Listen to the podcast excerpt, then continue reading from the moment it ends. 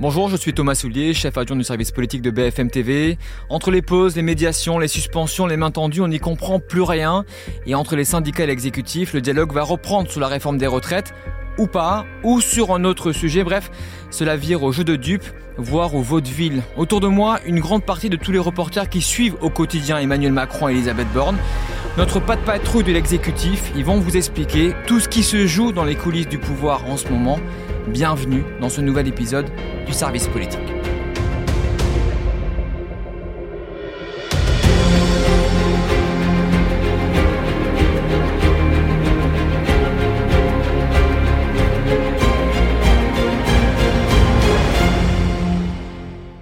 Salut Anne. Salut Thomas. Alors Anne est avec moi à la rédaction. J'ai bien aimé la patte patrouille. C'est bien Ouais. Qui est Stella Qui est Ruben? Ben, Voilà, ceux qui ont des enfants comprendront. Euh, salut Agathe. Salut Thomas, salut tout le monde.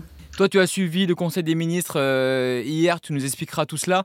Et Léopold, tu es à Matignon, rue de Varennes, où tu suis les tout derniers rebondissements. On va en parler euh, avec toi. Alors, je vais essayer, je dis bien essayer, de faire un récap des événements euh, d'hier. Là, nous sommes mercredi 29 mars, il est quasiment 11h. Hier, et donc c'était un mardi, Conseil des ministres à l'Elysée, et on a appris juste avant, il était 8h, Laurent Berger propose une médiation à l'exécutif sur la réforme des retraites.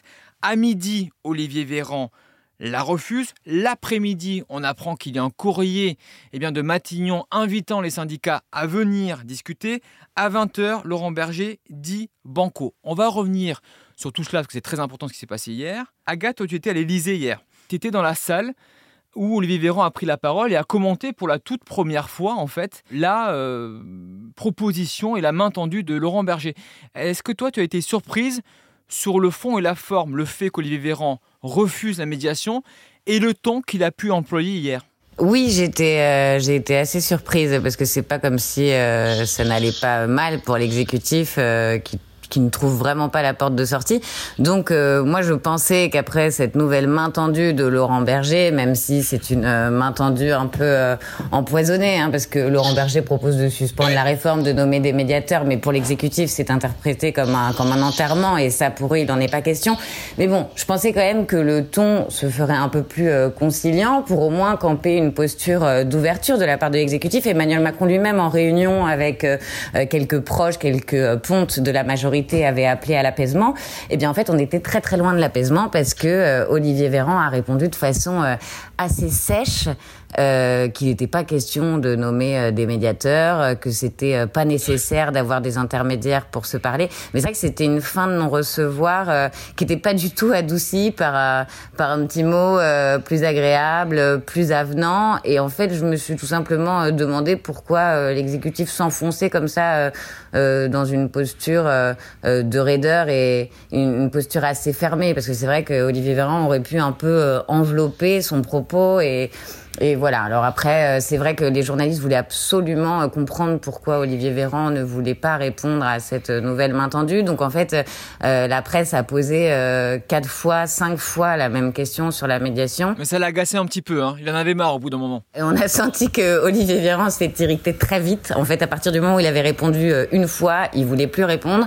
Et donc, euh, bah, ça traduit aussi euh, une certaine tension euh, au sommet de l'État en ce moment. On est d'accord, Agathe, que si Olivier Véran l'a dit cela, c'est qu'il avait la consigne du président juste avant le Conseil des ministres de dire cela. Oui, alors euh, en fait, avant de venir faire le, le point presse, le porte-parole a toujours un petit moment avec soit le président, soit le secrétaire général de l'Élysée. Je ne sais pas si Olivier Véran en a parlé directement avec Emmanuel Macron, mais je sais en tout cas qu'il en avait discuté avec Alexis Collère, le secrétaire général de l'Élysée, qui est le bras droit du chef de l'État. Donc euh, il n'a pas parlé sans avoir euh, l'aval euh, du palais présidentiel. Et en ce moment-là, euh, nous on a la rédaction avec Anne, on t'écoute, on écoute tes questions, les questions des confrères et consoeurs à Olivier Véran. Et comme toi, en fait, Anne et moi, on est plutôt surpris par le ton employé, en tout cas pour Olivier Véran. Et on n'est pas les seuls, Anne, parce qu'au sein de la majorité, eh bien, euh, certains se sont dit que le ton était un petit peu, on va dire, abrupt. Et il y en a qui trouvent au sein de la majorité à ce moment-là que c'est trop raide, que d'abord c'est trop rapide. On aurait pu laisser passer en vrai une ou deux heures, ne serait-ce que pour donner l'impression qu'on est en train de se poser la question. C'est-à-dire que on a entendu Laurent Berger, on réfléchit et ensuite, éventuellement, poliment, on peut dire non. Mais là, c'est tout de suite. Laurent Berger, il est dans les cortèges. Olivier Véran lui répond quoi Il s'est même pas écoulé une demi-heure, mm. peut-être moins. Bah, Laurent Berger le propose le, matin à 8h, Olivier Véran le, répond à midi, mais c'est vrai qu'il y a très peu de temps. Alors j'ai eu une faille spatio-temporelle, j'ai eu l'impression que c'était encore. Il n'y a pas que moi en ce moment qui suis perdu au niveau des jours et des heures. J'imagine en plus pour les, pour les gens qui sont pas devant leur télé. bien sûr, bien sûr. Euh, ils voient. Euh, c'est très rapide. C'est extrêmement rapide. Mm. Et en plus, effectivement, dans le ton il y a un certain nombre de personnes au sein de la majorité à qui je pose la question qui me disent Ouh là là, alors déjà Laurent Berger, c'est un peu notre porte de sortie depuis le début parce que c'est le syndicat dit euh, progressiste et, réformiste. Mmh. Depuis le début, c'est compliqué qu'on l'ait pas dans notre, euh, dans notre manche. Et là, on lui dit non très fermement, de façon très abrupte, quasi humiliation, mmh, alors qu'en plus, il a fait montre de bonne volonté quand même. Il a dit, je propose une porte de sortie. Donc il y en a qui sont très embêtés. Et puis assez rapidement, il y en a qui commencent aussi à analyser l'histoire en disant, mais en fait, Laurent Berger, il a l'air du gentil comme ça qui nous propose une porte de sortie, sauf qu'en fait, il sait très bien que pour nous, c'est une ligne rouge, parce qu'une pause dans la réforme, ça veut dire l'abandon de la réforme. Et c'est un peu. Donc c'est niette. C'est l'art de la guerre. Euh, et donc en fait, ce qu'il nous propose, oui, c'est une un enterrement déguisé de la réforme. Et donc c'est non. Et il faut dire non tout de suite. Et donc une forme de piège politique. Et toi, Léopold, à ce moment-là, toi, tu es à l'Assemblée. On se parle, on essaie d'avoir les réactions au sein de la majorité parce qu'on voit que ça crispe un petit peu la réponse d'Olivier Véran. Et là, Léopold, euh, à l'Assemblée, le patron du groupe euh, Modem, à la surprise générale, dit Banco en fait à Laurent Berger, c'est euh, ça Thomas, effectivement, euh, le patron euh, du Modem, Jean-Paul Mattei, le patron du groupe Modem à l'Assemblée, lui, à la surprise générale, il déclare qu'effectivement la médiation, pourquoi pas.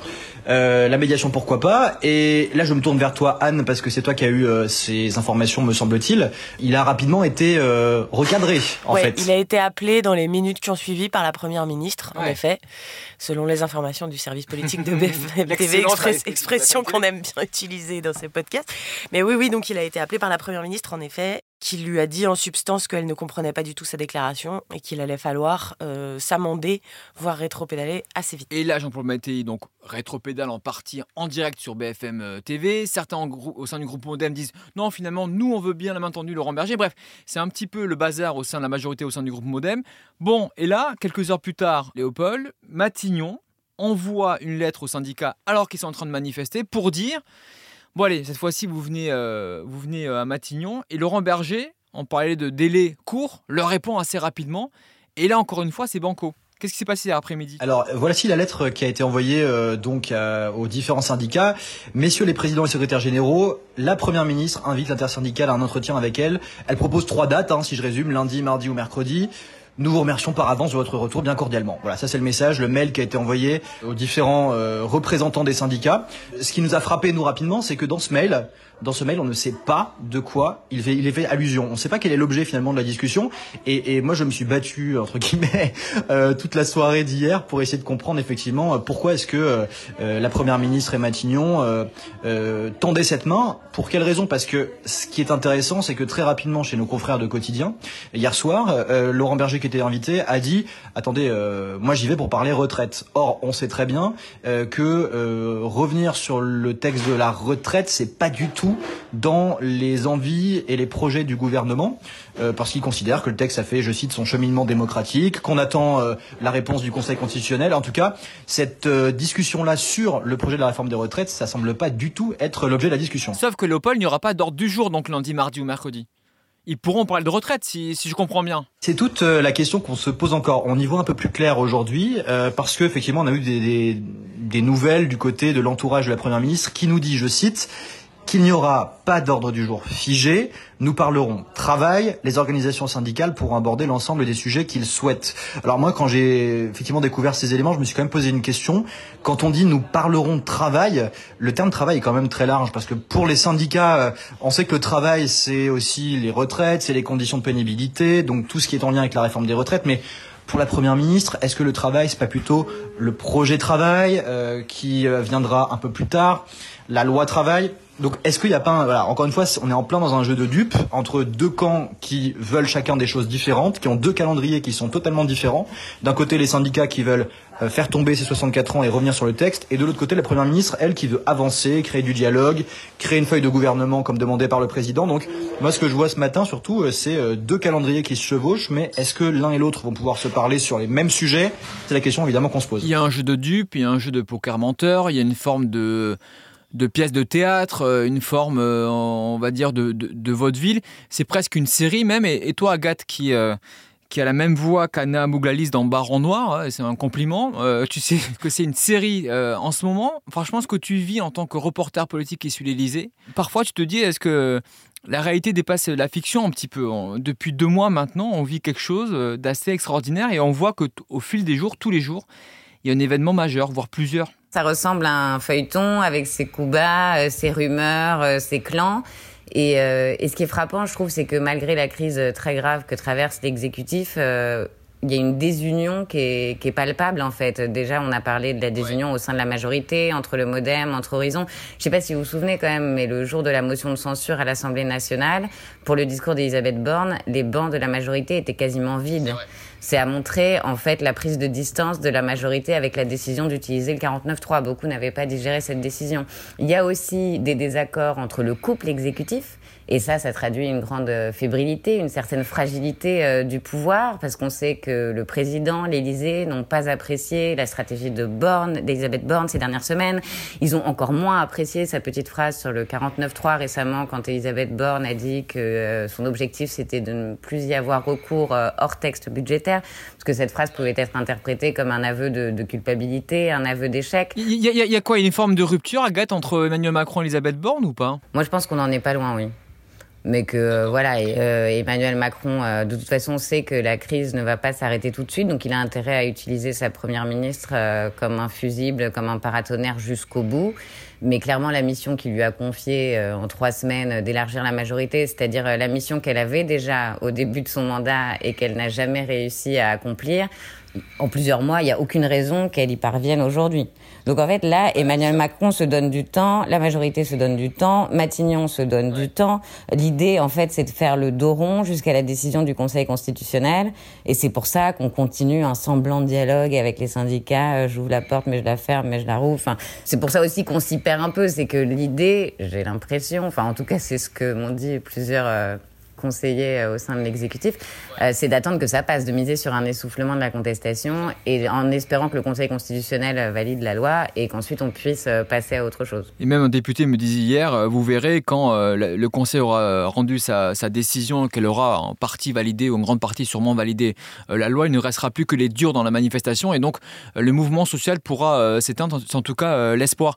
Anne, Léopold, vous qui suivez Matignon au quotidien, est-ce que vous allez encore suivre Elisabeth Borne dans trois semaines? Ah bah c'est oui c'est une grande question. Euh, moi ce que je note aujourd'hui c'est que elle semble quand même, euh, avec son entourage, déterminée à rester, euh, non pas pour euh, sa personne euh, et son ambition personnelle. Moi, je, pense vraiment qu'elle n'est pas là pour elle, mais qu'elle est là, comme elle le répète souvent, enfin son entourage le répète souvent, pour accomplir la mission pour laquelle elle a été là.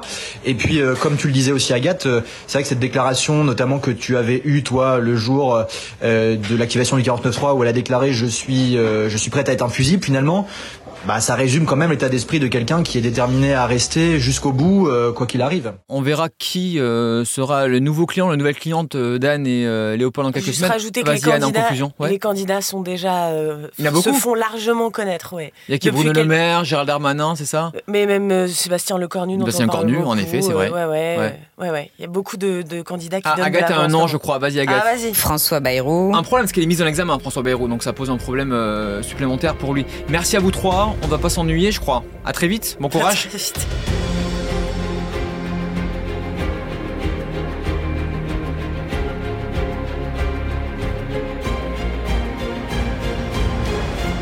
Merci d'être aussi nombreux à suivre ce podcast. Merci pour vos retours, vos commentaires. N'hésitez pas à partager, à mettre des étoiles, etc. On se retrouve très très vite pour un nouveau numéro du service politique.